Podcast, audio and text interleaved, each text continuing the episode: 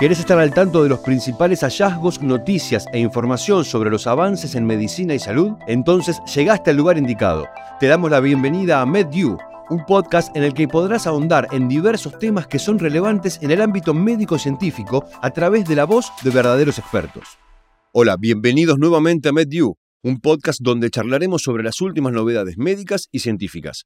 Hoy contamos nuevamente con la presencia del doctor Francisco Warner. El doctor Warner es consultor de gastroenterología del Centro Médico Tecnon en Barcelona, científico senior en la Unidad de Investigación del Sistema Digestivo en el Instituto de Recerca en Valdebrón, Barcelona. Fue miembro del board de directores de la Asociación Científica Internacional de Probióticos y Prebióticos. Y es además presidente del Comité Científico de Microbiota Intestinal para la sección Salud de la Sociedad Europea de Neurogastroenterología y Motilidad. Con él estaremos charlando sobre prebióticos y probióticos, necesidades y usos de cada uno. Doctor, un placer nuevamente tenerlos con nosotros. Encantado, encantado de estar aquí, Gabriel. Gracias por invitar. No, por favor. Para comenzar, me gustaría consultarle, ¿son útiles los probióticos? ¿Sirven para todo? ¿Son todos iguales? Pues los probióticos fueron una innovación en medicina a principios del siglo pasado, en 1900. Surgió la idea, antes de que se descubrieran los antibióticos, se pensó en luchar contra las bacterias infecciosas utilizando bacterias buenas. Y de hecho hubo bastante éxito, por ejemplo, en la prevención de diarreas. Hubo varios centros en 1900, 1910, 1920 en Alemania, en Japón y en Francia, pero luego con el descubrimiento de los antibióticos, que, con una eficacia tremenda para acabar con el patógeno, el tema de los probióticos quedó olvidado y se fue recuperando muy poco a poco hacia el final del siglo. Y quiero mencionar, porque la doctora Gabriela Perdigón en Santa Fe, en Argentina, empezó a hacer estudios a finales de los años 80 para tratar diarreas infantiles en niños. Y ese fue el modo de ver si los probióticos son útiles. Ponerlos en un estudio cuando hay una necesidad de salud y ver si los que están recibiendo el tratamiento con probióticos mejoran. Y ella volvió a poner en el mapa el concepto de probióticos y en 2002, al final, pues la FAO y la OMS se reunieron y generaron ya unos eh, documentos con los conceptos científicos que describen cuándo un microorganismo es un probiótico. Y ahí queda claro que no todos sirven para todo y que no todos son iguales. O sea que eh, todo depende de cómo están caracterizados y para qué se estudian. ¿Y cómo se sabe si un probiótico es bueno?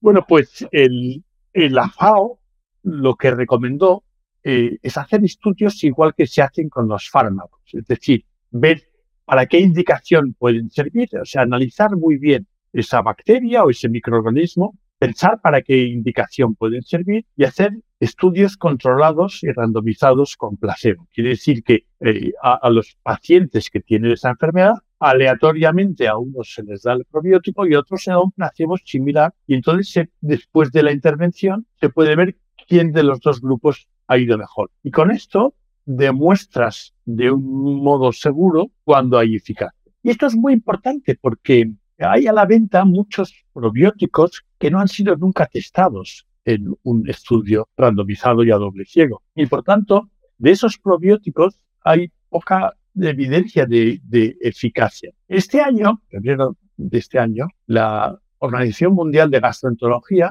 ha sacado una guía, que es la, es la actualización de una guía ya conocida, porque la guía está desde el 2008, hubo una eh, eh, actualización en, el 2017 y ahora habido otra actualización en el 2017. Todos los médicos la pueden descargar de la web de la WGO, World Gastroenterology Organization, y la guía describe concretamente qué probióticos y qué prebióticos bien definidos y caracterizados han demostrado ser útiles para distintas indicaciones. Hay unas tablas, una tabla para pediatría y otra tabla para adultos, donde tú pones la indicación y ves qué cepas concretas, qué microorganismos concretos han sido útiles, a qué dosis y qué consejos y qué recomendaciones se dan, y luego la bibliografía que soporta esta información. Clarísimo, doctor. ¿Y cuáles son las indicaciones más importantes en gastroenterología? Bueno, en gastroenterología lo más interesante ha sido estudiar, por ejemplo, los probióticos en diarreas, en diarreas infantiles, en diarreas agudas, en diarrea del adulto, también se han utilizado en intestino irritable, en, problemas de, gas o en problemas de estreñimiento. Pero para mí la indicación más importante es la prevención de los efectos secundarios de los antibióticos. Hace unos días en otro post estuvimos hablando de cuando se toman antibióticos, hay unas bacterias que son sensibles a los antibióticos, bajan en abundancia y inmediatamente otras bacterias que son las resistentes suben, ocupan ese espacio y además diseminan genes de resistencia al antibiótico. Bueno, si se da un probiótico adecuado, se evita esta subida de estas bacterias resistentes y se evita que se, dispersen estos genes de resistencia antibiótico. Y en la guía verán como las cepas de, de Bacillus clausii, que es un probiótico conocido desde hace eh, bastantes años en Italia, es donde se desarrolló por primera vez, sirven para prevenir los efectos secundarios de los antibióticos porque previenen la diarrea y concretamente hay estudios en que cuando se da eh, Bacillus clausii a la vez el tratamiento para la erradicación del Helicobacter pylori, que es un tratamiento que se tiene que hacer con varios antibióticos, eh, se consigue mucha eficacia porque al evitar los efectos secundarios de los antibióticos, también los pacientes cumplen perfectamente las dos semanas de tratamiento que necesita la erradicación de esta bacteria, del Helicobacter pylori. Para que el paciente tenga una adherencia perfecta a esto, es al, tratamiento y se consiga evitar el Helicobacter pylori, eh, al, darle el probiótico se consigue adherencia y se consigue, por tanto, mayores tasas de éxito. Y doctor, ¿hay probióticos con eficacia sistémica más allá del área gastrointestinal? Sí, este es otro tema eh, muy interesante porque como todo el tubo digestivo tiene unos folículos linfoides que son unas estructuras que están en, la mucosa a lo largo de todo el intestino, donde hay lo que llamamos linfocitos naif, que son linfocitos que están esperando a tener información para ver cuándo tienen que rechazar a un patógeno o cuando tienen que tolerar, por ejemplo, una proteína de la comida. Esta eh, instrucción e inducción del sistema inmunitario se hace por las bacterias que pasan a lo largo del tubo digestivo. Bueno, y lo que se ha visto es que algunos de estos probióticos tienen efectos interesantes sobre la inmunidad, porque alentan al sistema inmune y entonces, por ejemplo, el sistema inmune responde mejor ante una infección respiratoria, que no lo hubieras pensado, porque el, el, probiótico va por vía digestiva y en cambio la respuesta es que, eh, por ejemplo, hay estudios con COVID, eh, con la enfermedad por, COVID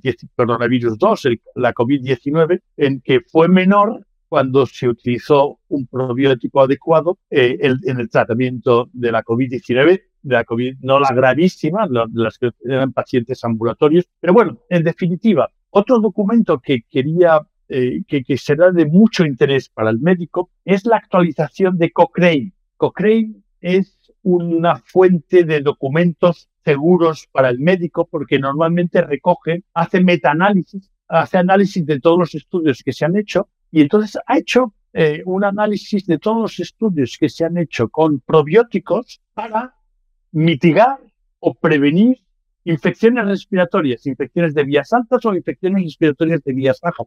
Y los expertos de Cochrane eh, concluyen que los probióticos mejoran la respuesta inmunitaria frente a patógenos mediante su acción sobre el sistema inmune de la mm, mucosa intestinal. Es decir, que en épocas de invierno es muy conveniente que los niños y los adultos estén tomando un probiótico para evitar esa infección que va a pasar en la escuela o va a pasar en la guardería. Y, va a haber un día que la mitad de los niños están en casa con fiebre. Va a pasar esa infección, pero la va a pasar con eh, mitigada. Y lo mismo ocurre con adultos. O sea que eh, efectivamente, tal como, como apuntabas, hay efectos eh, sistémicos porque mejoran el sistema inmunitario a través de su interacción en la mucosa intestinal. Y para concluir, doctor, le quisiera preguntar qué son los prebióticos. Bueno, los prebióticos fue un desarrollo que al final del siglo pasado salió, surgió la idea de diseñar sustancias que mm, en este caso no son microorganismos vivos, sino son sustancias inertes que sirvieran de alimento a nuestras propias bacterias buenas, o sea, sustancias que llegaran al colon, que es donde tenemos la mayoría de las bacterias, y los primeros prebióticos que se diseñaron eran para hacer crecer las bifidobacterias. Las bifidobacterias son muy importantes en los bebés y en los adultos a veces se van perdiendo. Y entonces se diseñaron varios prebióticos con esta indicación. Y ahora han salido algunos más. Pero lo que estamos viendo es que el mejor prebiótico es una dieta variada en vegetales, en alimentos de origen vegetal. Y especialmente en vegetales, eh, cocinados, legumbres, eh, pimientos, tomates, sofrito de tomate y cebolla. Eh, esto es lo que estamos viendo que hace que las bacterias que pueblan el intestino grueso, la parte distal del tubo digestivo, proliferen mejor. O sea que yo creo que en este momento el médico, los instrumentos que tiene son probióticos, algún prebiótico, pero sobre todo también tiene eh, mejorar la dieta de los pacientes. Doctor, perfecto. La verdad que muchas gracias por acompañarnos en este nuevo episodio donde pudimos conocer más sobre prebióticos y probióticos. Como siempre, muy claro en su exposición y muy interesantes sus aportes. Muchas gracias por su tiempo. Ha sido realmente un placer tenerlo con nosotros. Muy contento y encantado de participar. Muchas gracias, Gabriel. Gracias nuevamente a quienes nos están escuchando. Nos reencontramos en el próximo episodio de Medio. Los esperamos.